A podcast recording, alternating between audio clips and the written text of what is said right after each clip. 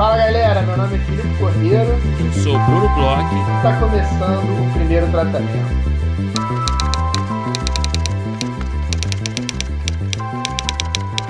Fala Brunão, tudo bem? Fala Filipe, tudo bem com você? Tudo ótimo, Brunão. Acompanha os Oscars? Os Oscars, no plural, né? Acompanhei sim, é, enquanto eu pude, né? Porque foi meio chato, né? É, sempre é, né? eu fui ao banheiro uma hora, cara, e aí eu voltei e tava o Eminem cantando Lose Yourself, cara. Aí eu não sabia se eu tinha viajado no tempo, cara. Você viu?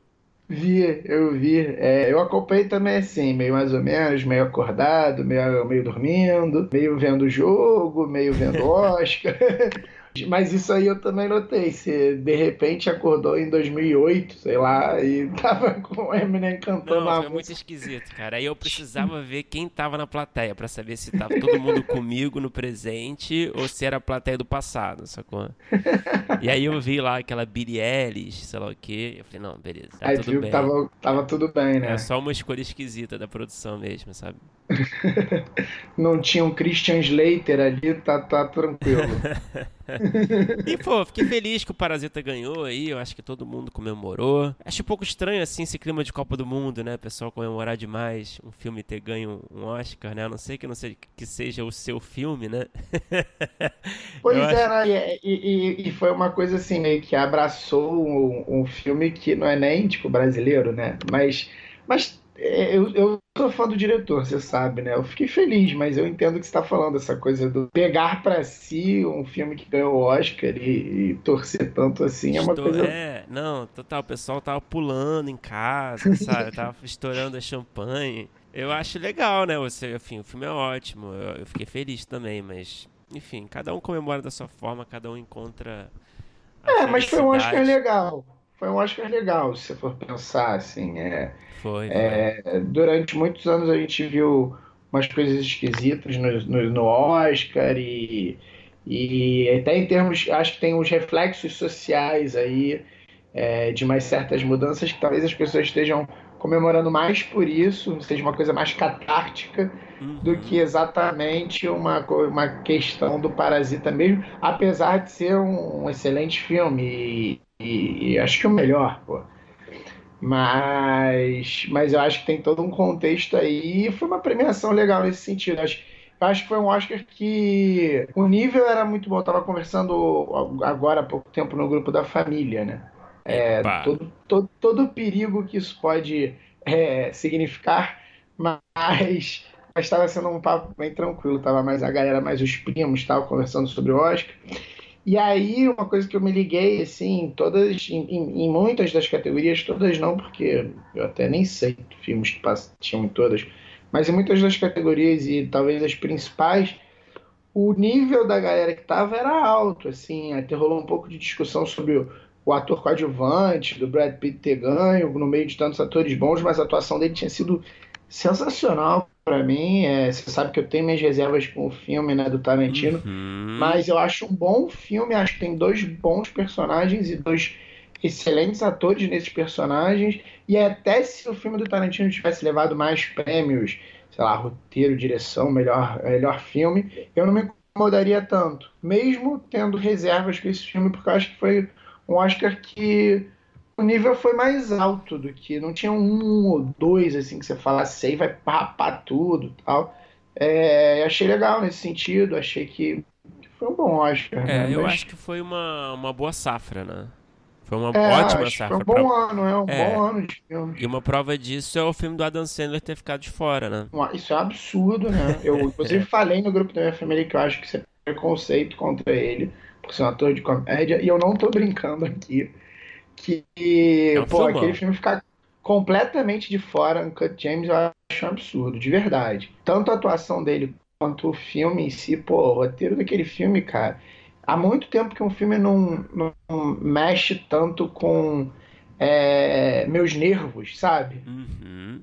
Pô, é um filme que consegue te pegar pelo pescoço e te apertar até o fim do filme, maluco. É, é, é uma coisa difícil de se fazer a construção de clima ali, tensão do filme é, é de se tirar o chapéu. Cara, eu achei um filmaço, cara. Eu achei assim, no topo, assim, junto do Parasita, junto do, do 1917. É, eu realmente considero assim lá em cima. Acho uma pena não ter participado dessa, dessas. Até participou de outras né, premiações. O Adam Sandler é. ganhou lá o Spirit de melhor ator. É, o Spirit, é. Mas eu achei muito louco mesmo ter ficado de fora. E fez um discurso excelente, maravilhoso. Mas fica aí nossa, nossa única observação. A gente fez uma introdução pró-Oscar, acabamos de defender o Anthony James durante mais tempo do que qualquer outra coisa. E fica também a dica: quem ainda não viu Joias Brutas, veja, é um filmaço. Está no Netflix. Agora, Brunão, a gente vai falar aqui, a gente vai fazer meio que uma zona franca, a gente vai fazer uma coisa que é, faz um tempo que a gente não faz, porque já estava no fim do ano, né, ano passado, mas agora começa o ano e começa a temporada de editais, concursos, prêmios para roteiristas, né? Para as pessoas se inscreverem. Então a gente vai trazer aqui três dicas aí é, da agenda de concursos, editais e laboratórios que estão aí por vir, né, Brunão? Isso, isso. A gente separou algumas dicas aqui, né, para todo mundo ficar ligado que os prazos é, já estão ali no horizonte então, primeira, o primeiro evento é o Frapa, né? O Frapa que foi anunciado já. As inscrições foram abertas já no meio de janeiro, já está rolando, então é, com valores promocionais até dia 5 de março. É, não vou passar os valores aqui, mas enfim, gente, é só você entrar lá no, na, na, nas redes sociais do Frapa, entrar no site do Frapa, que tem tudo lá. A gente fala sempre do Frapa, a gente já foi nas últimas duas edições do Frapa.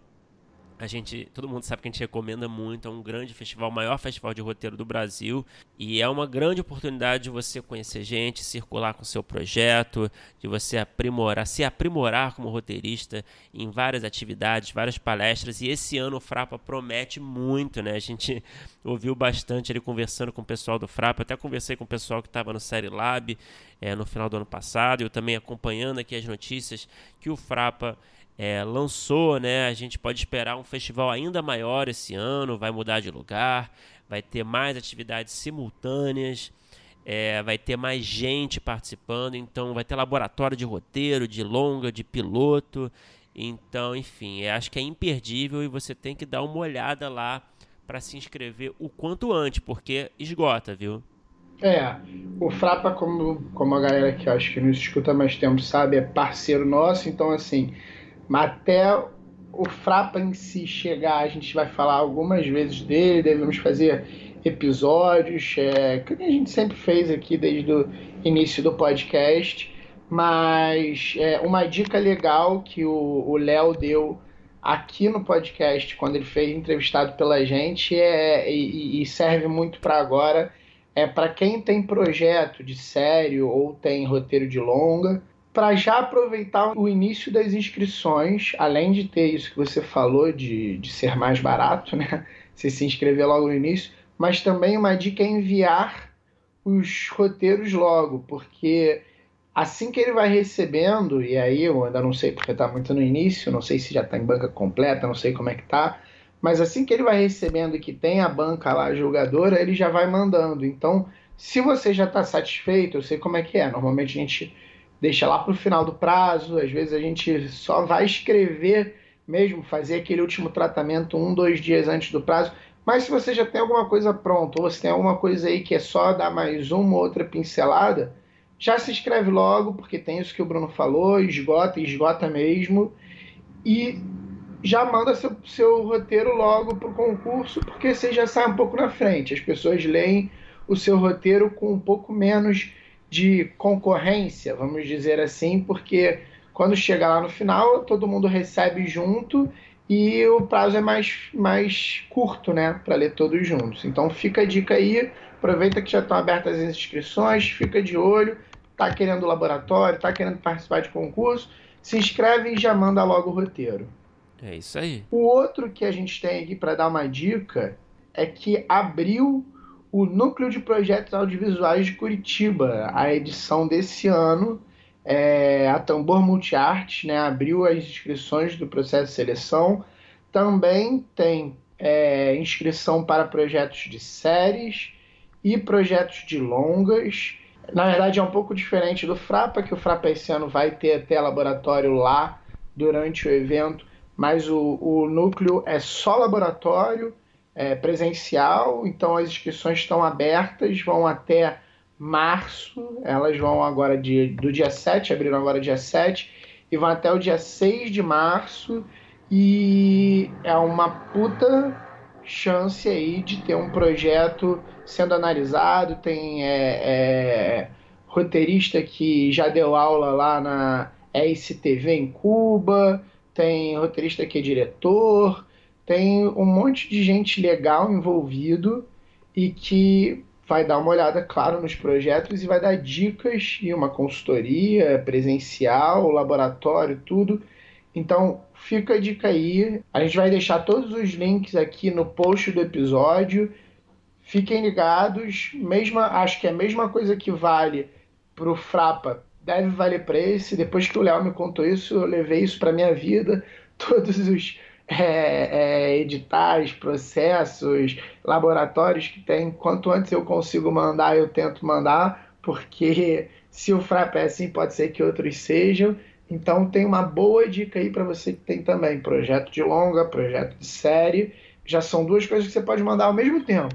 E é mais uma atividade aí fora do eixo Rio-São Paulo, né? Que, que é importantíssimo aí para para dialogar com roteiristas que não estão nesse eixo. Claro que você também pode participar se você for do Rio de São Paulo, mas é sempre legal ver outras atividades ocorrendo em outros lugares do país. Outra oportunidade que a gente queria falar aqui é o programa Ibermídia, que abriu a convocatória para receber projetos. É, o programa Ibermídia ele trabalha com algumas modalidades, desenvolvimento de longas metragens, de ficção, documentário e animação, também o desenvolvimento de séries coprodução e formação também, né? Então, você tem aí muitas modalidades nesse programa que as convocatórias foram abertas no dia 7 de fevereiro e vão até o dia 20 de abril. Então, o Ibermídia, para quem não sabe, é um programa aí voltado para o mercado ibero-americano. Então, você que tem aí um projeto de longa-metragem, um argumento, né, e você precisa desenvolver, e você quer desenvolver esse argumento, ou sua série, ou você tem um projeto que você precisa de coprodução, enfim, você dá uma olhada lá que vai entrar no nosso site é, todas as informações, o link que vai ter todas as informações. É isso, acho que a gente fez aqui a nossa parte, a gente sabe que é sempre muito importante seguir assim essa agenda do ano de editais, premiações, laboratórios. É, são coisas que ajudam muito os projetos e, por que não, as carreiras dos roteiristas. Então fica aí nossa, nossas dicas. Se você sabe de algum outro é, prazo aí por vir, algum concurso, algum festival, algum laboratório, fala pra gente se a gente não tiver falado ainda, se a gente tiver passado por, por pelo nosso olhar, avisa pra gente, porque pra gente sempre é legal avisar aqui no primeiro tratamento, é, nossos ouvintes, eles costumam gostar, nós mesmos, né, como roteiristas, uhum. a gente sempre fica de olho. Mandem um e-mail para primeiro tratamento podcast@gmail.com ou entrem nas nossas redes, que são todas primeiro tratamento, Twitter, Instagram, Facebook. Falem com a gente, deem as dicas do que está por vir é, digam aí os prazos, ou então se vocês estão organizando alguma coisa também, podem falar com a gente, avisem, porque a gente tem esse canal aberto aí para ajudar os roteiristas que estão procurando boas formas de levar em frente seus projetos. Agora, Brunão, vamos falar do nosso episódio de hoje. É segunda vez que falamos com uma roteirista que concorreu ao Oscar é, uhum. segunda vez aqui nesse podcast que a gente tem essa honra. Uma roteirista que na carreira escreve por carreira muito, mas para o audiovisual escreveu um documentário, um programa que a gente já falou bastante aqui no, no, no nosso podcast, que envolve muita política, não tinha como fugir tanto do papo. Conta aí, Brunão, com quem que a gente conversou? A gente teve o prazer de conversar com a Carol Pires. Carol Pires é jornalista e roteirista. Ela é co-roteirista do Democracia em Vertigem, que foi indicada ao Oscar, foi quase vencedor. Eu não sei se foi quase, mas eu digo que foi quase.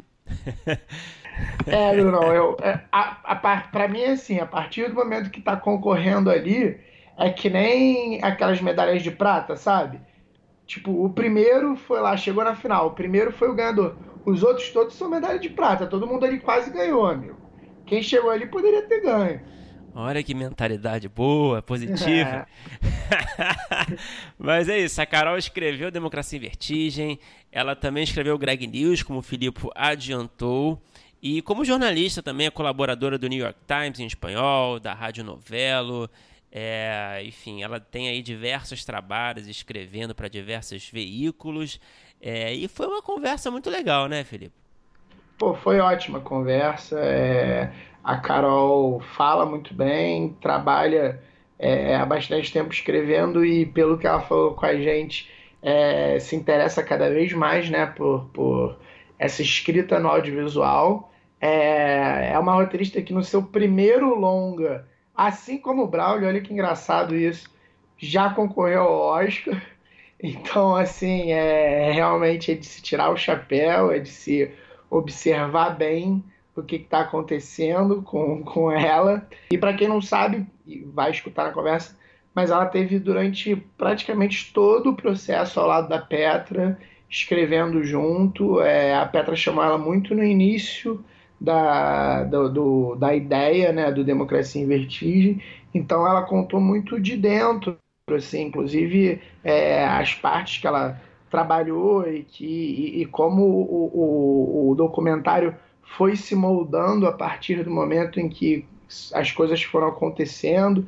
Então, é, é, foi uma conversa que pega aí, ela falou pra gente que é incrível, mais ou menos uns sete anos de trabalho que uhum. elas tiveram juntas para fazer esse documentário que chamou a atenção do mundo, né, Bruno? Isso aí, foi um papo ótimo, né? A gente falou muito sobre os bastidores, é, como é que foi né, conseguir esse material e, e, desenhar essa narrativa, né? E também a, toda a polêmica que cercou o filme, né? Que estamos vivendo até hoje. E só um parênteses que a gente conversou com a Carol antes, logicamente, antes do Oscar. Então a gente estava ainda naquela expectativa, perguntando para ela com quem que ela queria é, conversar, quem que ela queria conhecer no Oscar e, e toda aquela, aquela expectativa para a premiação. É, mas enfim, é, foi um papo muito legal, eu acho que muito informativo. Eu não tinha ainda escutado ainda é, um olhar ainda de dentro, né, de, de, quem participou desse projeto. E... Pois é, e tem muita gente que nos pergunta é, e pede para a gente falar com mais documentaristas. A gente já fez é, um outro episódio com, com roteiristas que são principalmente documentaristas, mas é uma coisa que sempre pedem aqui e é um documentário que tem toda uma linguagem, tem toda uma linguagem que gerou até discussão e ela fala muito sobre como foi o processo para escolher. Então, assim, a galera que curte documentário, é, acho que vai gostar muito desse papo, porque é, é, todas as escolhas e todo, todo o processo a Carol participou e contou aqui pra gente, né, Bruno? Isso aí, vamos escutar.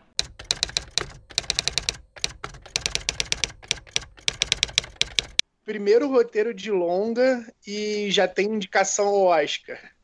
Você Sei que é uma. Pois, é uma forma de começar uma fase nova na carreira, hein? Eu tô começando a carreira pelo lado contrário, daqui é ladeira abaixo. Pô, parabéns pra caramba, muito legal. Obrigada. Obrigada. É uma surpresa, eu tô meio assim. Quem recebeu a notícia não foi nem a Carol que se lançou a ser roteirista, foi a Carol de 14 anos que tinha uma foto do Leonardo DiCaprio atrás da porta. Então foi lá para a cerimônia para fazer foto, não sei, tô, tô ainda meio zonza com você, a notícia. Você vai na cerimônia? Vou, vou, vou na cerimônia. Nossa, que demais, hein? Demais. Inveja. É. Tem alguém que você quer é. encontrar muito lá? É, eu estou numa fase mais Adam Driver, né? Tá, que vai estar tá lá história de um casamento, mas tem essa Carol, 14 anos, que adoraria conhecer o, o, Leonardo DiCaprio, e o Brad Pitt, que a Petra já roubou meu sonho, que a primeira pessoa que ela encontrou quando chegou lá no, no encontro dos indicados foi ele, né? Caramba, e aí foto. saiu uma foto e tal. Na hora eu mandei para minha família e minha irmã falou: Ah, é de verdade? Eu tinha visto na internet, mas pensei que era o Museu de Cera. Demais. Carol, tá. e eu queria começar com o seguinte: é, eu acho que o filme, o Democracia em Vertigem, ele é um daqueles casos que ele tem um sucesso gigante e acaba sofrendo, às vezes, até por conta do próprio sucesso. No sentido que eu acho que muitas pessoas que nunca tinham visto um documentário na vida viram Democracia em Vertigem é, e começou uma discussão enorme, e aí é, eu vou até falar aqui para os nossos ouvintes: você é uma puta jornalista, escreve já escreveu para publicações como Piauí, New York Times, Época, como, como colunista, repórter, etc. E começou-se uma discussão gigante sobre documentário barra jornalismo, o que, que documentário tem que ser próximo do jornalismo, o que, que é jornalismo, o que, que é uma coisa, o que é outra. E de muita gente que não é nem jornalista, nem documentarista, nem viu documentários. E eu acho Sim. que você talvez seja a melhor pessoa para falar, e talvez a gente até para começar aqui, porque a gente vai falar muito sobre roteiro de documentário, falar sobre, muito sobre documentário. Quais são as diferenças práticas entre uma coisa e a outra? Sabe, você estava falando e eu, e eu fiquei pensando que isso é, inclusive, um problema dentro do jornalismo, porque eu tenho a impressão de que nos últimos anos mais e mais gente está interessada em política, né? É o assunto que dominou o país nos últimos anos. Mas eu lembro que quando eu estava na faculdade, eu saía de lá e amigo nenhum meu no bar queria saber de política, queria saber quem eu tinha entrevistado, nada disso. Era tipo o assunto proibido. Ah, política aqui não. E hoje em dia, imagina, qualquer lugar que você chega, a pessoa quer falar exatamente disso.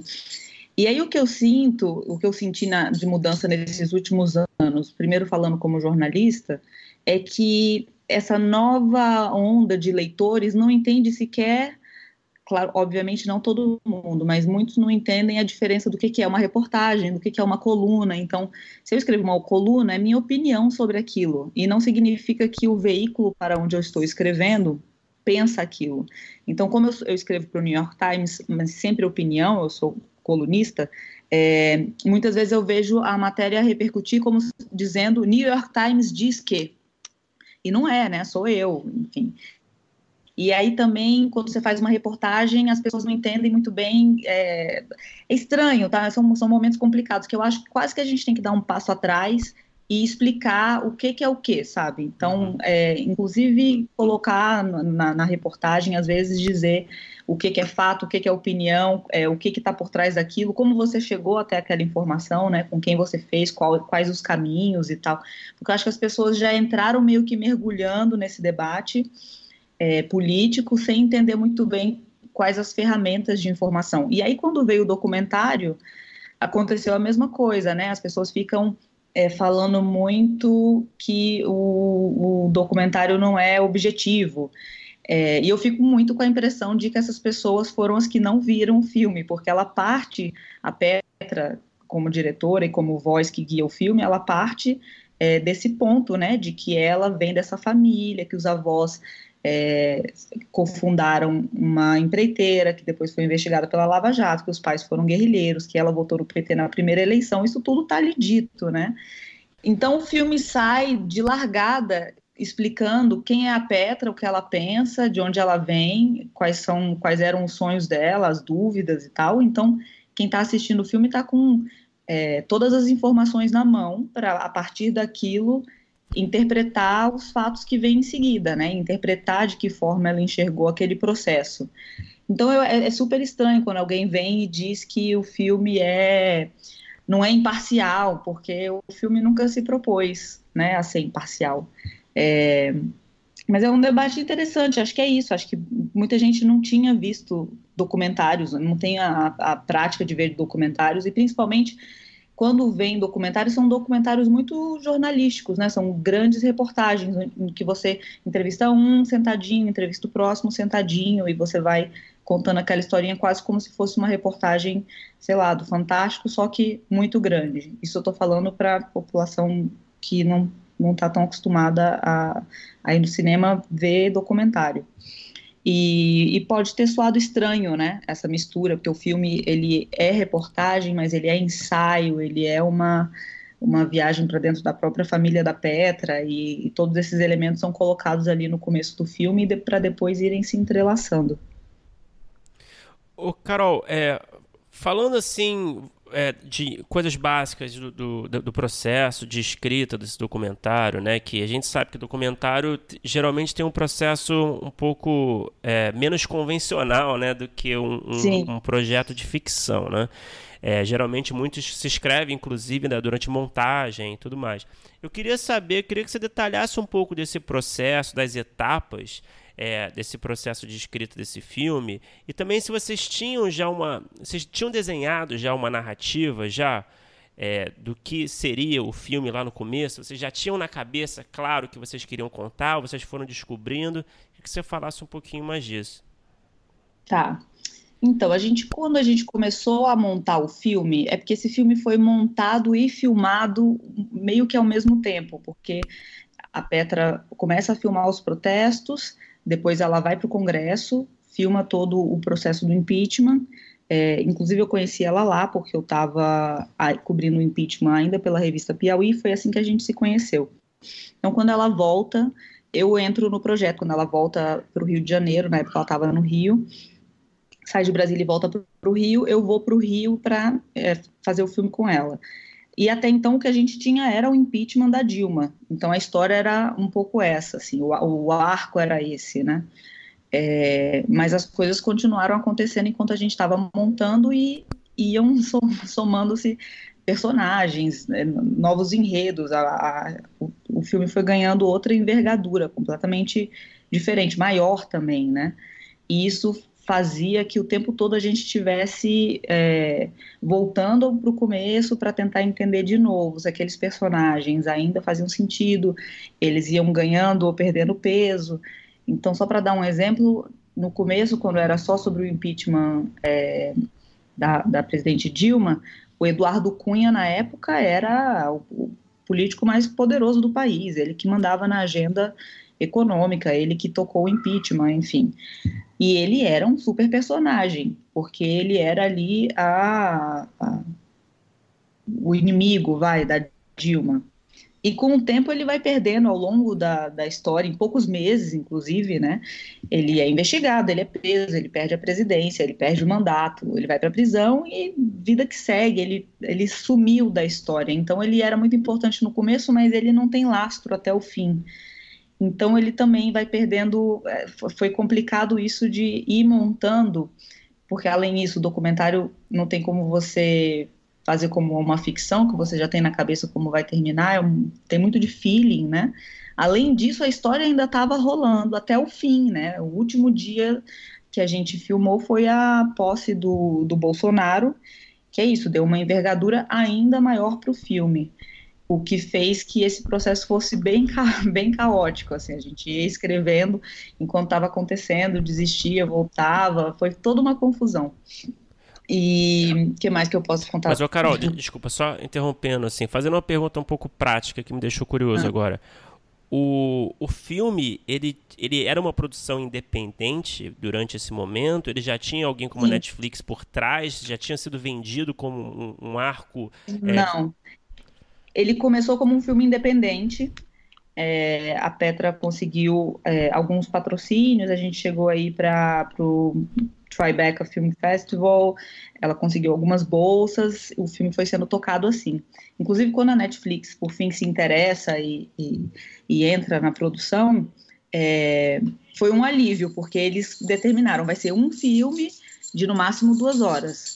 E para a gente foi meio, ai, então tudo bem, porque a gente tinha tanto material que tinha hora que a gente ficava meio, não, isso aqui é uma série, isso aqui é, é uma novela, isso aqui dá para fazer os Dez Mandamentos da Record, dá para fazer qualquer coisa com o material que ela tinha ali. Eu já não lembro mais quantas mil horas de filmagem ela tem, mas é, não sei se seis mil horas. É, inclusive, a gente não, ninguém, ninguém nunca viu o material. Uns sete anos. É, pois é. Não dava para assistir tudo, então tinham vários montadores, cada um ia é, separando, fazendo um copião de, de um pedaço, e a gente ia assistindo por alto, assistindo esses copiões, porque, claro, a gente não conseguiu é, ver tudo. Porque era isso também no começo, ainda quando era o, os protestos e o impeachment, tinha filmagem desses protestos e das pessoas acompanhando a votação em várias partes do mundo, do mundo não, desculpa, em várias partes do Brasil. Eu lembro, inclusive, que a Jordana Berg, que é uma das principais montadoras, foi quem começou o projeto.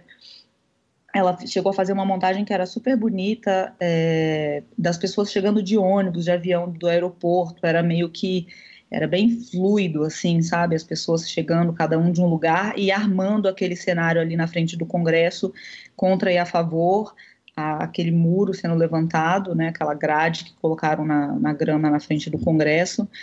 Mas com o tempo, várias dessas, dessas montagens, dessas ideias que a gente tinha, foram um pouco caindo pra, porque não tinha espaço, né? Porque você tinha que incluir mais coisa. Depois teve a prisão do Lula, depois teve a eleição, teve o Bolsonaro. Tudo isso foi tendo que entrar e, e esses pequenos detalhes foram saindo. Inclusive, é, nesse, nesse, primeiro momento, acho no primeiro ano da, do, da, da produção do filme, eu vinha só de ter a experiência como jornalista, e eu fiquei enlouquecida com o material, porque eu tinha acabado de passar por toda aquela experiência de acompanhar o impeachment e cobrindo para Piauí, não era exatamente cobrindo ali aquele quebra-queixo que a gente chama, que é, são os deputados falando no, congresso, no, no, no tapete, ali no salão, era mais um trabalho de bastidor, de encontrar com as fontes, de entender o que estava sendo negociado por trás. Então eu sentia naquele momento que eu estava tendo muito acesso, que eu estava assistindo as coisas acontecerem é, de dentro dos gabinetes. Já acontecia de eu estar dentro do gabinete de um ministro quando chegava uma notícia bomba e tudo mudava e tal. E depois, quando eu fui ver a filmagem da Petra, ela tinha tido outro tipo de acesso a outras coisas e ela tinha imagens incríveis. E na minha cabeça era um filme quase quase que completamente jornalístico, porque eu, eu, eu, fiquei empolgada de querer mostrar aqueles bastidores que a gente não tinha assistido e que também foram perdendo sentido, é, foram, foram perdendo a importância é, com a história. Assim, acho que o tempo foi peneirando o que, que era importante e o que, que não era. Mas uma coisa que a gente colocou desde, desde o início, assim, a nossa primeira conversa é, sobre o roteiro, mais assim, depois que a gente já tinha ensaiado algumas coisas, feito algumas pequenas montagens, é, fomos nós duas para uma fazenda, a gente ficou lá uma semana e a gente conversou muito sobre tudo isso e acho que ficou muito claro de que ela precisava contar a história dela, né, contar a história dos avós, contar a história dos pais e tal, porque era impossível ela contar a história desse processo sem que depois o que fosse discutido não fosse nada do filme, fosse apenas é, esses questionamentos de quem é ela para contar essa história. Então, o importante era ela é, dar o primeiro passo e ela contar tudo. E ela estava, é, era uma, uma ideia que partiu dela, que eu concordei de início, e que é, funcionou e que foi ficando também cada vez mais claro quando é, outras pessoas vinham para é, olhar com a gente e opinar, foi ficando muito claro que a parte essa, essa costura da parte familiar dela, da experiência pessoal, era o que enriquecia o relato. E aí foi ficando bem claro para a gente de que essa história era uma história, era uma trança, né, de ensaio com história pessoal e história política correndo ali ao mesmo tempo. Pois é, dá para dizer até que é um certo diferencial, assim, que torna o filme mais interessante, né? Essa, essa questão de ser tão próximo, assim, da, da Petra. E aí minha pergunta é essa, como é que foi escrever é, e selecionar, né, é, é, é essas montagens, esses cortes, com uma pessoa tão inserida dentro da história. Vocês tinham, assim, é, discussões de, de, A partir do momento que vocês já entenderam que tinham que colocar ela, colocar é, a, a, visão a partir dela, a explicação do contexto dela, como é que era a parte prática entre vocês duas? Vocês tinham uma coisa de. É, puxar para um lado, puxar ou por outro, comprar brigas? Como é que foi esse, essa, é, é, é, esse processo de escrita conjunta com essa especificidade de ter uma pessoa que está escrevendo e que está tão envolvida no contexto todo do filme, como diretora, como quase que uma personagem. Sim. A Petra tem uma coisa que, que se fosse um filme do impeachment contado sobre é, pela minha visão da história da minha família, ia ser zero interessante.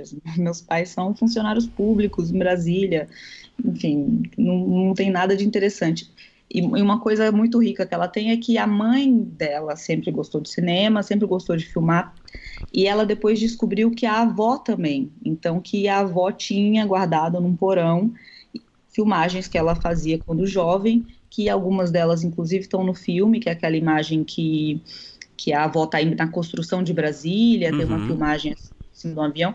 Então, a Pedra descobriu esse tesouro que era é, toda uma filmagem de uma vida da avó dela mas ela descobriu tinha... durante o processo?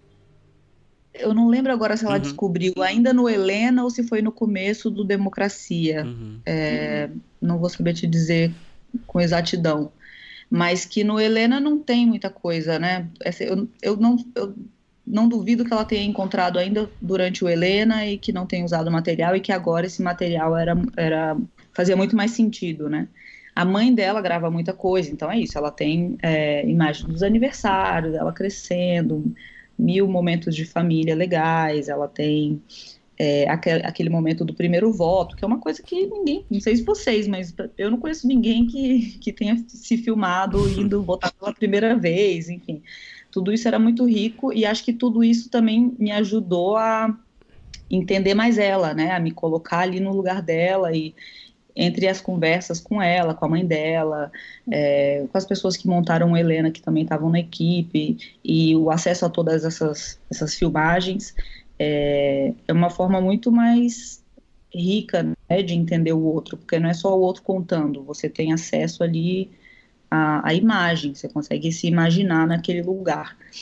É, mas sim, a gente tinha um stick push ali de nós duas, é, mas que eu acho que que para mim era mais fácil o stick puxa quando era na parte não tão familiar, né?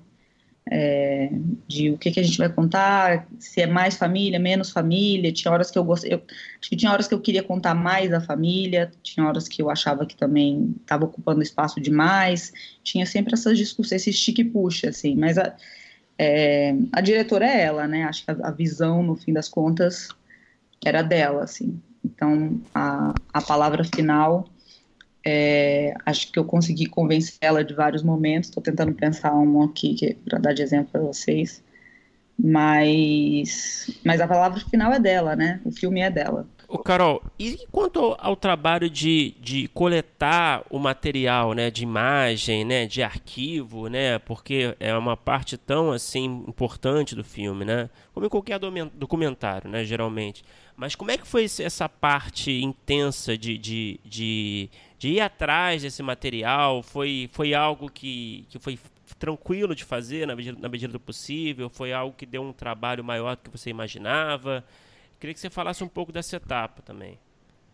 A equipe é grande e, e a equipe é, cresceu e aumentou. Essa, a montagem começou no Rio, depois a montagem veio para São Paulo, então teve uma equipe que não pôde vir e, se renovou parte da equipe aqui e tinha bastante gente trabalhando nisso. Então, é, foi inclusive um alívio para mim como jornalista. Você tem que fazer tudo, né? Eu quero fazer uma uhum. matéria, eu tenho que apurar todas as coisas. Lá tinha uma equipe que a gente podia dizer: precisamos de imagens do Lula assim, assim, assado. E isso se materializava ali. Eu sei que dava um trabalhão, nem sempre era fácil.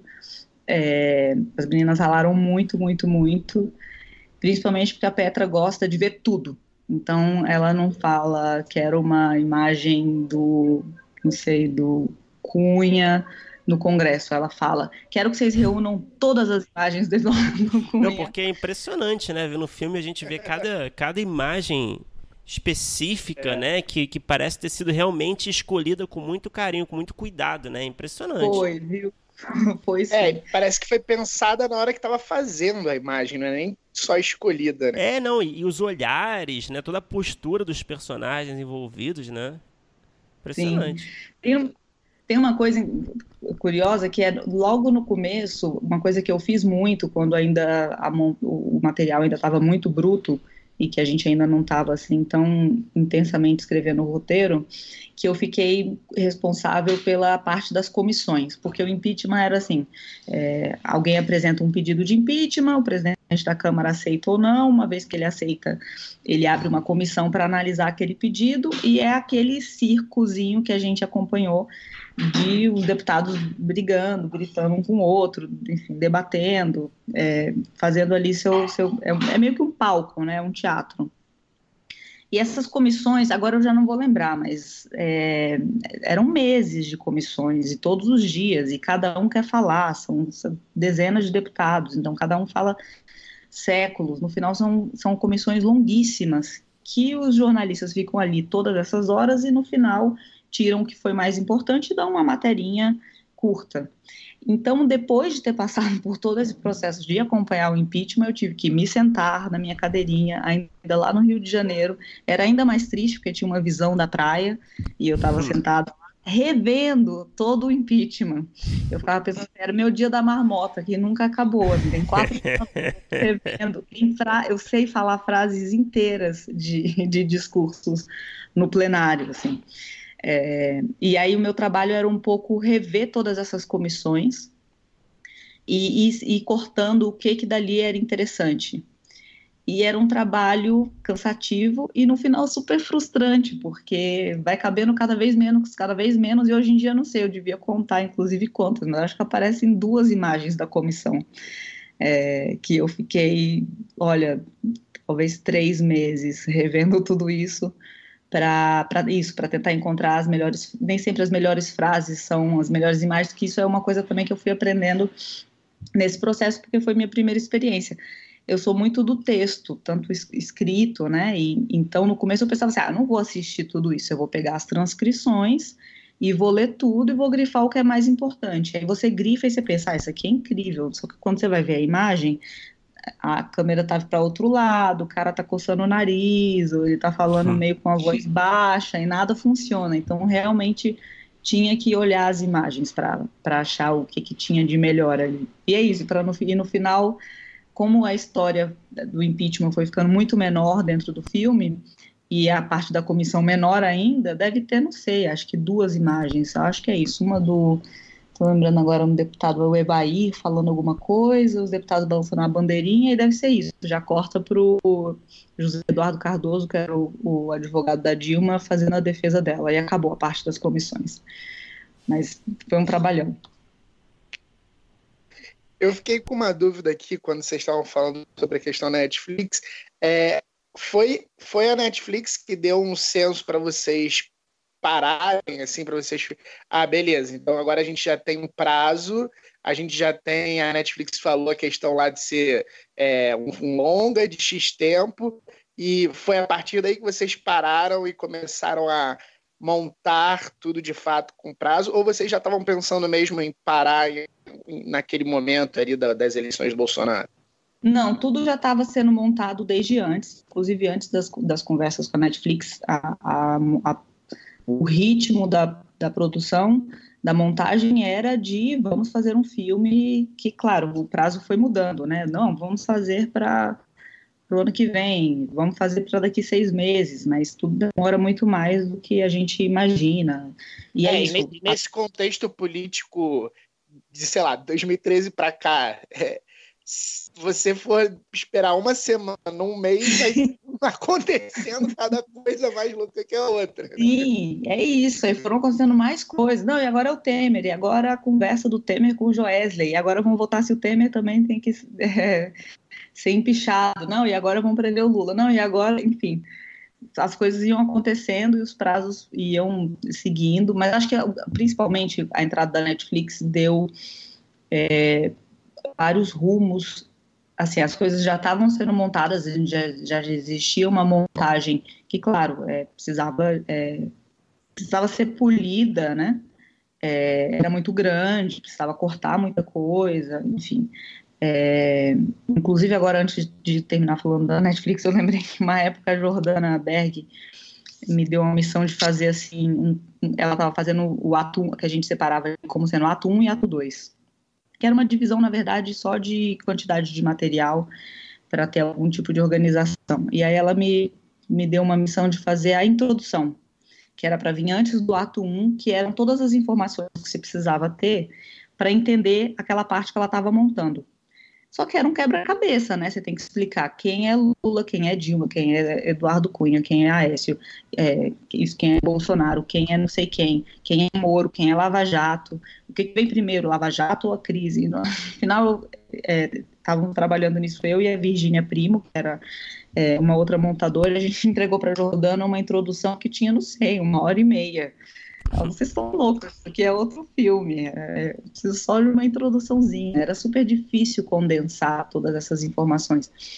E a entrada da Netflix deu esse é, deu esse tamanho que então também te obriga um pouco a desapegar. É um desapego assim. Você de repente falar, ah, eu, eu achava essa parte imprescindível, mas agora Acho que a entrada na Netflix também deu pra gente a ideia de que não ia ter um filme é, que, só seria assistido por brasileiros, é, né? Ia sair em 180 países. Então, também deu muito essa dimensão de que alguns fatos que para o brasileiro podem parecer óbvios e não sei o que, é, você precisava ser um pouco mais didático para que qualquer pessoa, qualquer estrangeiro entendesse. Mas ao mesmo tempo tomar cuidado para não ficar didático demais a ponto de ficar um tédio para quem estava assistindo daqui.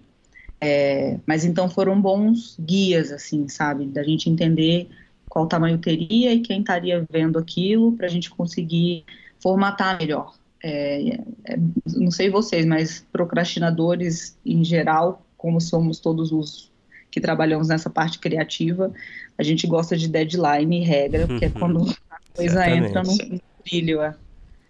Sem dúvida. E aí a gente tem seis meses e pega aquele último final de semana e tem que ir para o meio do mato para conseguir pegar o Sim, sim. E a gente fica meio viciado nessa energia, né, de conseguir fazer no último minuto, assim, que é perigoso, que é o que faz te deixar na próxima vez de novo, é deixar para o último minuto. O Carol, é, falando um pouquinho de uma parte inevitável da conversa, né, que é a repercussão do filme, né? A gente Sim. sabe, imagina que quando você tenha aceitado fazer esse filme, né, se envolver nesse filme, você já imaginava que era um terreno meio pantanoso, né, no sentido do, dessa confusão que a gente está vivendo, né?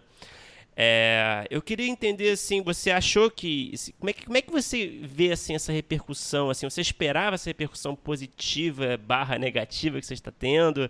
É, foi algo maior do que vocês previam? Como é que vocês lidam com esse tipo de, de consequência desse trabalho que vocês produziram?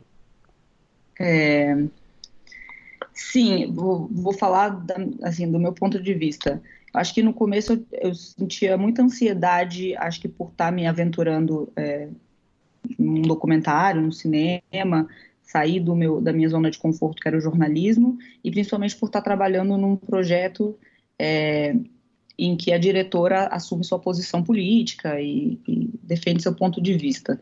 Então eu tinha muito essa ansiedade de trabalhar nisso e não sei depois atrapalhar de alguma forma meu trabalho como jornalista é, e tal o que eu acho que não é o caso e acho que no, no, fim das contas eu amadureci muito com o filme encontrei outras maneiras de, de, de, fazer meu trabalho encontrei coisas muito mais interessantes e que eu acho que hoje em dia eu não voltaria a fazer o que eu fazia antes que é estar dentro do Congresso falando com todos os deputados e é, escrevendo uma notícia. Acho que seria hoje mais complicado eu chegar para alguém e ele saber que eu sou roteirista do Democracia em Vertigem, provavelmente eu ia.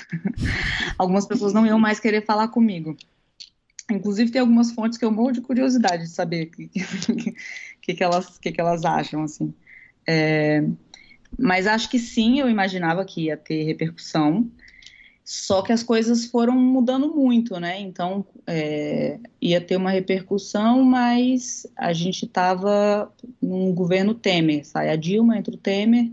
Então, ali a gente conseguia um pouco imaginar que tipo de repercussão teria. É, acho que as pessoas é, ainda muito confiantes de que o impeachment, quem, quem era a favor do impeachment, muito confiante de que aquilo tinha sido uma boa decisão, né? as pessoas que eram contra o impeachment é, muito, não só magoadas, mas acuadas, porque tinham perdido a, a batalha política, e aquilo podia ser uma repercussão. Depois, quando o Bolsonaro é eleito, acho que a gente já estava em outro momento do país, né? Então, acho que é, muda tudo e em todos os sentidos. Acho que tem um pouco de, de. Tem algumas pessoas que eram a favor do impeachment que deixaram de ser, porque entenderam que esse foi um processo que culminou em algo que elas também não concordam, talvez pior do que era antes. É, outras pessoas se, se, radicalizaram, né, eram a favor do impeachment e hoje em dia é, são ainda mais é, radicais, andaram para a extrema direita, são representadas, né? Acho que a gente não tinha uma extrema direita representada politicamente e hoje em dia essa, essa representação está na presidência da República. Então, acho que ali na quando o filme ficou pronto, foi o meu momento de maior ansiedade, assim, porque eu já tinha passado pela pela eleição, é, ainda fazendo filme, mas escrevendo também para o New York Times, eu tinha sofrido isso, trollagem no Twitter, xingamento, ameaça, enfim, esse tipo de coisa. Então eu fiquei imaginando que o filme ia ser isso vezes mil. Mas aí calhou que a, vida como ela é, né? Saíram as notícias no Intercept de, mostrando que os é, que os procuradores da Lava Jato mantinham uma conversa ali com o juiz, Sérgio, na época juiz Sérgio Moro, e isso um pouco é, eu tenho a sensação de que isso criou nas pessoas que foram contra o impeachment uma, uma, uma força de revanche é uma palavra ruim, mas de viu, eu avisei, eu sabia, eu tinha razão. Acho que elas ganharam uma confiança, uma confiança perdida, é isso. Acho que a confiança perdida de quem tinha sido contra o impeachment, que foi esmagado por governo Temer, eleição de Bolsonaro e tal, se sentiu animado ali. Então o filme saiu exatamente ali naquele momento em que essas pessoas estavam de novo com coragem de, de expressar sua opinião, de, de se dizer sou de esquerda e tal. Então, acho que esse público foi muito importante para amenizar a, as críticas e, e, tudo que a gente estava imaginando que ia chegar. Não sei se eu me expliquei direito. Não, sim, sim, explicou perfeitamente. Então, então no final foi, foi interessante. Agora a gente está passando por uma nova onda, né? Que é essa semana principalmente, que é teve a indicação ao Oscar e aí então o filme voltou a ser comentado como foi na, nas semanas ali depois do lançamento na Netflix, foi junho. Então agora o filme voltou à tona e agora com acho que com mais força, porque mais gente, o Oscar é uma coisa enorme, mais gente viu, gente que não tinha visto o filme começa a falar de novo e, e é isso. E aí começa toda uma nova onda. Mas eu, eu tenho que admitir que essas situações assim são sempre momentos de muita ansiedade, mas a minha maior ansiedade nesse momento é ter um vestido para ir na cerimônia. Então não dou conta, não dou conta de tudo. Assim, não, eu vou me fazer de céu, eu não vou entrar no Twitter, eu não vou ver o que está se debatendo, porque eu fico com vontade de. Eu não respondo, não respondo nada, mas você fica com vontade de conversar com amigos e debater, entender e tal. É, e eu falei, não, não, não dou, não, não, dou conta, assim, vou ter que ir tomar maracujina para escolher meu vestido, não dou conta de ver repercussão ainda na internet. Mas claro que acaba chegando, né? É impossível não ficar completamente alheio. Pois é, você falou agora que não responde nada, minha pergunta era um pouco nessa direção, porque assim, é, nós, no primeiro tratamento, a gente teve duas vezes que a gente sofreu ataques, assim, por conta de, de besteiras, besteiras entre aspas. Mas uma vez que a gente é, conversou com o Gregório do Vivier, e aí você é até é redatora do Greg News também, quando a gente colocou a foto dele, vieram já pessoas dizer como é que vocês falam com ele e tal. E agora, há pouco tempo, quando saiu a indicação do Oscar, é, a gente parabenizou né, o Democracia em Vertigem e a gente uhum. recebeu, aí sim acho que a gente recebeu até um ataque, a gente recebeu um comentário assim, falando sobre o que esperar da índole da, de quem faz o primeiro tratamento, uma coisa, no, no Gregório era mais uma crítica a ele, é, quando a gente deu parabéns, veio uma crítica a gente, assim, ao tratamento como como se fosse quase que uma pessoa física, e aí nós dois, Bruno e Filipe, como se a gente tivesse uma índole terrível. E aí minha pergunta era quase que uma, uma orientação, uma dica para você. do que, que você acha que você deve ler, olhar, às vezes responder. Agora, essa semana, teve ah, também o caso do Bial, que acho que foi até um pouco deselegante, bem deselegante, falando sobre o filme, mesmo que ele tivesse é, um, um, uma opinião, acho que ele talvez tenha passado um pouco tom. Você acha que tem alguém que vale a pena responder? Até quando você acha que vale a pena responder, olhar? Como é que é esse tipo de, de diálogo com, com as pessoas que levantam todos esses tipos de polêmica e às vezes passam um pouco do limite. É, eu acho, eu escolhi também não, não responder nada é, sobre o filme porque eu sinto é um trabalho coletivo e é um trabalho que é dirigido pela Petra. Então eu acho que ela é, ela é o rosto público, né, do, do filme. Então os ataques foram muito direcionados a ela. Eu, sinceramente, só quando eu coloco no Twitter alguma coisa assim, ah, fomos indicados para tal prêmio, não sei o quê, claro, sempre tem alguém ali que vai e faz algum comentário, me chama de burra, pergunta se eu não tenho cérebro, coisas do tipo, mas hum. isso é o tipo de coisa que eles já faziam em, em reportagens minhas e que eu acho que não vale a pena. Quando é uma coisa é, 100% minha, em que a, opinião é minha, o texto é meu e que é, eu sou 100% responsável por aquilo, eu até respondo quando é, ah, quando é alguém elegante que tem realmente um questionamento que eu considero válido e que me faz pensar, inclusive, se aquilo que eu estou pensando, é, se eu mantenho aquela posição, sabe? Acho que é sempre interessante você acaba é, recebendo novas perspectivas que você não, não, não tinha pensado a respeito e tal. Aí eu acho interessante. Agora no filme é, é difícil, né? Porque eu sou uma parte da engrenagem. E aí é, eu quase que tenho a impressão de que responder a isso é como se eu estivesse respondendo a tudo.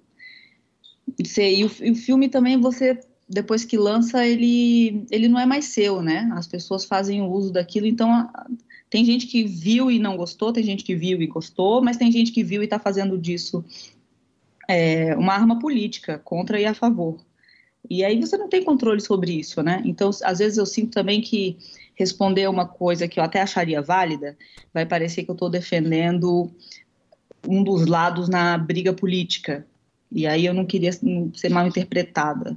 Então eu preferi ignorar. E o bom de ignorar é que essas coisas nas, nas redes sociais, elas morrem, né? Se você ignora. Quando você responde que vira uma avalanche. É, não sei, foi mais fácil assim. Mas, assim, quem me manda mensagem inbox ou me liga, amigos de amigos que pedem para ser apresentados, aí, aí sim, é, é, melhor de conversar, né? Do que, do que se assim na internet, é meio terra de ninguém. Ô, Carol, e como é que você tem sentido? Claro que o, a indicação Oscar, eu acho que já é um indicativo grande, né? De que tem, o filme tem agradado bastante, né? Por onde passa. Mas eu pergunto a você que também está no New York Times, né, escrevendo para o New York Times, eu, você deve estar tá, conviver com muita gente de fora, né? É, como é que você sente a repercussão internacional ao filme? É, eu acho que o filme tem uma, um valor que é de conseguir mostrar. Acho que as pessoas se identificam lá fora com o filme porque elas também enxergam nos seus países processos parecidos parecidos e completamente diferentes, né? Mas é, nessas diferenças eles encontram coisas parecidas. O que eu entendo como o arco é, ensaístico do filme, agora tirando é, fatos e, e, a, e a história da família da Petra, é um pouco a história de como quando você vai cruzando é, regras não escritas da política, da civilidade, da, quando você vai, sabe, é, empurrando um pouco a barra para conseguir o que você quer a qualquer custo, mesmo que seja só um pouquinho aqui, só um pouquinho ali, dessa vez sou eu, ah, meu adversário fez, então tudo bem eu fazer um pouquinho, essas essas regras vão sendo rompidas e é o que eu acho que rasga a passagem para os autoritários, para os antidemocráticos. E eu acho que é um pouco a explicação de que é, não é alguém que chega do nada e toma o poder, sabe? É um pouco responsabilidade de cada um, é, dos dois lados. E eu acho que nos Estados Unidos está acontecendo isso, na Hungria, enfim, é, é, eu acho que é um movimento global, né, de ascensão de governos é, populistas, de governos autoritários, é, de uma extrema direita muito radical. É, e eu acho que as pessoas enxergam essa, como vou dizer, um um conto de alerta, né, de do que, que acontece na política quando essa, quando você vai esticando a corda demais. Então, sim, eu senti, é, senti que lá fora o filme foi muito bem recebido e, e acho que o governo agora é, ajuda muito a, a chamar a atenção para ele, né? Cada vez que tem um incêndio louco na Amazônia e, e, o governo diz que foi o Leonardo DiCaprio que está fazendo parte de um complô ou quando na política internacional é, a primeira dama da França é xingada de feia. São, são coisas tão absurdas que acho que estão chamando muita atenção para o que está acontecendo no Brasil. assim. E, e o filme, é, como acabou de ser lançado e foi indicado ao Oscar, acaba sendo uma forma das pessoas tentarem entender o que está acontecendo aqui. Então, está casando um pouco né, o atual governo com a mensagem do filme. Uhum. Uhum. E, Carol, você começou a escrever para a redação do, do Greg News nesse meio tempo que já existia né, o projeto do, do Democracia em Vertigem, né? Sim, foi.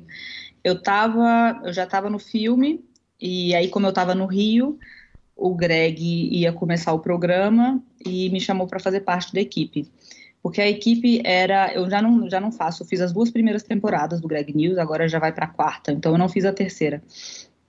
É, ele convidou dois jornalistas, que éramos eu e o Denis Bugerman, que também é colunista na época, é, e, e, convidou, eram dois ou três, não, eram três é, redatores de humor, que era o Arnaldo Branco, o Suza, e no começo era a Renata Correia, depois trocou pela Valentina Castelo Branco.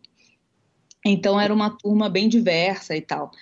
É, foi super legal. Acho que eu comecei um pouco também a. a, a eu já estava ajudando a Petra, mas me ajudou muito a entender muito rápido de como formatar um roteiro, porque lá eu era a que trazia informação, os meninos vinham, davam uma redação em cima daquilo, colocando humor. A diretora, que era a Ale Orofino, é a Ale Orofino, é, vem de. A, a história dela é mais ligada à mobilização social, ela é fundadora do Meu Rio. Então, ela sempre tinha uma coisa meio de call to action. É, o Bruno, que era o editor, tem uma pegada mais editorializada, ele escreve uns textos que são quase uns manifestos, e acho que essa mistura toda batida de, da reportagem editorializada, com call to action, com humor, foi o que formatou a redação final do Greg e formatou o que, que é o, o modelo do Greg News. Só que a gente que é escritor pega muito rápido, né? Então você começa a ver ali como funciona. Eu via os meninos em ação e, e, e logo você consegue entregar um, um, texto que antes eu entregava mais parecido com uma reportagem. Depois eu já conseguia trazer é, com uma estrutura, com sugestões de vídeos, me arriscava ali um pouco no humor, eles não gostavam muito, mas, mas... Começa... o Arnaldo falava, aham, aham, legal, mas vamos, vamos ter... depois a gente usa essa, vamos aqui com a minha. Mas, mas pois é, minha, minha, per... minha pergunta era exatamente isso, é, é você tá cada vez mais tomando gosto, então, para a escrita para audiovisual, é você tem mais outros projetos, você você curtiu essa parte de escrever para levar para telas ou de cinema ou como Greg News ou talvez até ficção, não sei se, se faz parte aí dos seus planos. Então, eu sempre é, eu sempre eu trabalhava na Piauí, né, que eu acho que foi o trabalho, acho que o trabalho mais legal que eu já tive, porque era quando eu estava na faculdade já era assim, ai, meu sonho é trabalhar lá, e aí eu fui trabalhar lá e fui trabalhar com, com os jornalistas que eu achava mais incríveis. E, e os textos lá são muito longos, você fica três meses, às vezes seis meses, é, fazendo a investigação de uma reportagem, depois você tem que escrever aquilo de um jeito que o leitor se interesse começar a ler aquilo e terminar uma hora depois, uma hora e meia depois. Então, tinha já uma estrutura de roteiro ali, de você plantar é, umas tensões, umas informações que só vão se desenvolver depois. É, era um pouco, você tinha que, antes de começar a escrever, você tem que fazer uma estrutura para conseguir concatenar toda aquela informação que você está há meses é, apurando. E acho que na Piauí foi onde começou a me dar muita vontade de um pouco aprender a contar histórias em todos os formatos, assim, das possibilidades que é, o formato te dá ali um, uma caixinha e você encaixar uma história ali e ficar tão interessante quanto. Acho que eu comecei a ficar muito interessada nisso, assim. É, e acho que tanto no Democracia em Vertigem como no Greg foram experiências de como é que o meu trabalho vai ser utilizado para criar um novo produto, né? É, porque no, no, no, final não é só jornalismo. O, o, Democracia em Vertigem não é um trabalho jornalístico. É, que o Greg é um comedy news, mas é isso, tem, daqui a pouco entra um ator, daqui a pouco ele come uma barata, é tipo, eu achei muito interessante ver o meu trabalho transformado em outra coisa. E sim, então hoje em dia o que eu estou fazendo, eu estou fazendo um podcast e que está dando quase tanto trabalho quanto o filme, porque também tem trilha, é, os episódios têm que estar conectados uns com os outros, ao mesmo tempo tem que fazer todo esse trabalho de, de, de investigação das, de como concatenar as informações para que a pessoa entenda do que eu estou falando. É, eu estou trabalhando com um músico que está pondo é, trilha sonora, então vai fazendo os testes ali na hora. Está sendo muito interessante e acho que é, a experiência que eu tive em todos esses três anos de montar o Democracia me ajudaram muito a hoje estar tá conseguindo montar esse podcast. Como é que e é o podcast? Você pode falar sobre ele não? Eu ainda não quero falar sobre tá. ele porque como eu estou demorando muito para fazer, eu tenho medo de me copiarem. Apesar de que é difícil você roubar um elefante, mas é, mas é sobre política, é meu assunto. É sobre política, mas é um podcast é, narrativo. Assim, então ele tem uhum. episódios, são seis episódios e, e eles contam uma história é, que tem a ver com política. Uhum. E Pô, legal, come... é, eu comecei com a Valentina Castelo Branco, que era redatora do Greg News. É, a gente começou a tentar escrever uma ficção, mas que eu quero muito, que eu acho que pode, pode ser uma coisa que vai ficar muito legal. Mas aí eu acabei vindo morar em São Paulo, ela está no Rio, a gente tem outros mil trabalhos, a gente sempre fica se prometendo é, tirar um tempo para avançar nisso e acaba não dando, mas está na lista de prioridades do ano de nós duas, então quem sabe. É, eu, eu, acho que eu adoraria, adoraria tentar uma ficção e ver o que, que sai disso, ver se funciona. Mas engraçado, uma coisa que quando eu tô com meus amigos jornalistas, eu me sinto meio peixe fora d'água, assim, porque eu não sei. E quando eu tô com o pessoal do cinema, eu me sinto muito jornalista, então eu ainda tô meio no meio do caminho. Você tá que nem eu com a minha família. Quando a minha é. família, eles acham que eu sou o, o cara mais de esquerda possível. Meus amigos acham que eu sou a maior reaça. É complicado, Sim. né? É, é. é, Carol, a gente, para encerrar aqui a nossa conversa, a gente tem um bloco final aqui que a gente faz as mesmas perguntas para todo mundo que passa por aqui. Tá bom? É, é. Então vamos lá. É, para começar, qual é o melhor roteiro que você já escreveu até agora? Pode ser qualquer formato, pode ser um episódio de Greg News que você colaborou, pode ser. É, tá valendo, até porque não, Democracia em Vertigem, ou se você tiver outros tipos de escrita também no audiovisual. Não, Democracia em Vertigem, uhum. com certeza. Greg, te amo, eu gosto de todos os episódios que escrevemos juntos, mas acho que Democracia em Vertigem foi um trabalho meio hercúleo, assim. Uhum. Acho que Certo. Alô? Oi. Desculpa, achei que tinha caído. Tá. É... E qual é o pior roteiro? Não sei se existe, né? Qual é o pior roteiro que você já escreveu? Uh, provavelmente alguns que nunca foram ao ar no Greg News. Deixa eu ver. A gente tentou fazer alguns roteiros, deixa eu pensar num que não deu certo. Uh, eu tentei fazer um roteiro sobre o presidente da Câmara, o Rodrigo Maia, e que não, flopou, não, não funcionava em nada. Esse foi um episódio que não foi pro ar. Mas por quê? Não sei, acho que, é, acho que também o, o, o, não, era um, não era um bom tema. Ele, ele também foi um personagem da política que foi ganhando mais nuances com o passar dos anos ali. Acho que quando a gente tentou fazer sobre ele, ele ainda não, não tinha se desenvolvido tanto como como político, né? Ele tinha acabado de chegar na presidência da Câmara, não tinha exatamente feito muita coisa. Hoje em dia ele é esse personagem que, enfim, toca agenda econômica, chora muitas vezes em plenário. É. ele, ele, tem mais camadas hoje. Carvalho. E, Carol, qual é o produto audiovisual? Aí pode ser documentário, pode ser ficção, pode ser série documental, pode ser série de ficção, pode ser filme, tanto faz, que você assistiu e você queria ter escrito, queria ter participado. Ah, que eu queria ter participado. Não sei, me veio agora na cabeça o, o OJ, o, o de cinco episódios, o...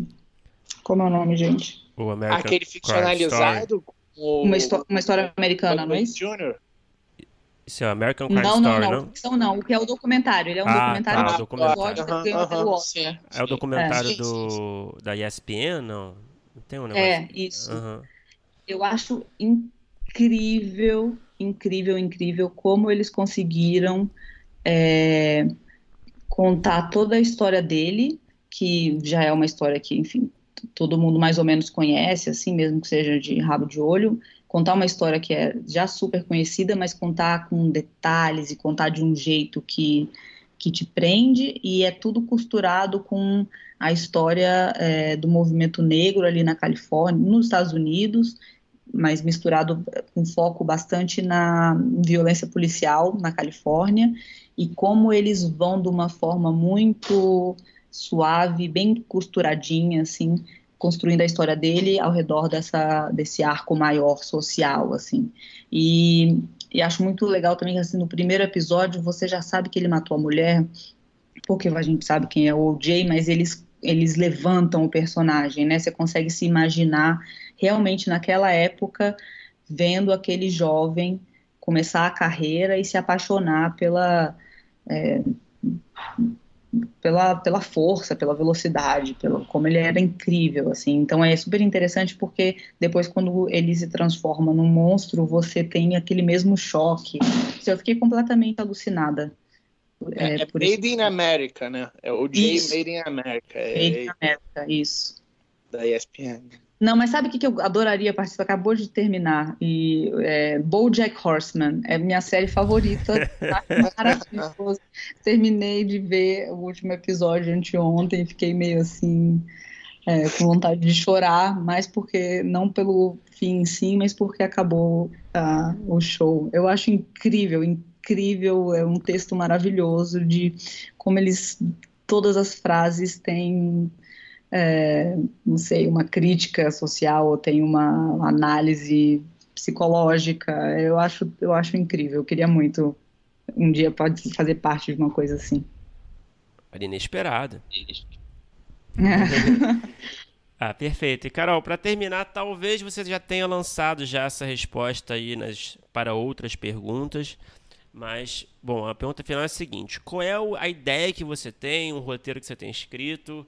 De algum projeto que você guarda ali um carinho especial por ele, que ainda não foi realizado, aquele projeto que está aguardando na fila de existir um dia finalmente? Seria o podcast, talvez?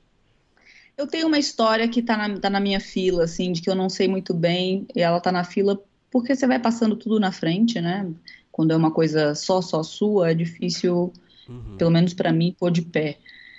É, mas que é uma história que eu, que eu queria muito fazer alguma coisa, só que eu também não consegui imaginar em qual formato disso. Mas é que tem uma história de que a minha tataravó saiu nos jornais nos anos 70, sendo anunciada como a mulher mais velha do mundo, com 154 anos. Caramba! E minha ah, família sempre, sim, minha família é do interior de Goiás e, enfim, são esse lugar meio é, meio Gabriel Garcia Marques, assim, que as histórias se transformam em as coisas que não têm explicação se transformam em, em coisas é, de outro mundo. E eu sempre ouvi... Não, eu sempre ouvia falar da história dessa tataravó. Todo mundo fala dela lá na, na cidade.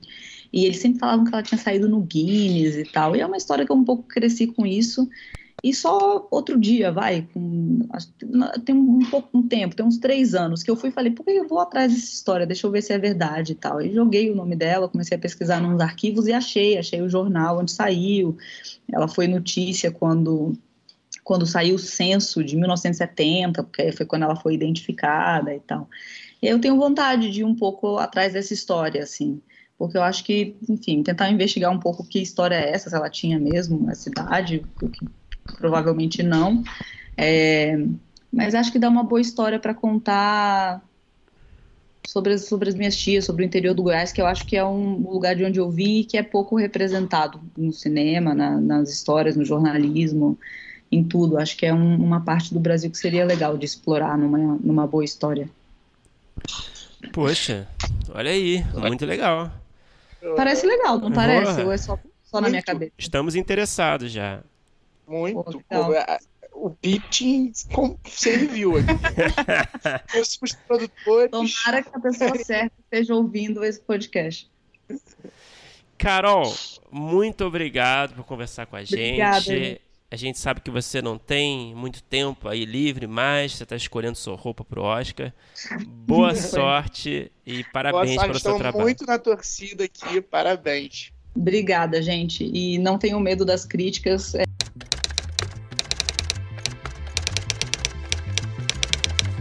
Opa, chegou até aqui? Muito obrigado por escutar. Não se esqueça de assinar o feed do primeiro tratamento no seu agregador de podcast favorito. Comentários, sugestões ou em busca de consultoria para o seu roteiro? Mande um e-mail para primeirotratamentopodcast.gmail.com que responderemos assim que puder. Muito obrigado novamente e até a próxima.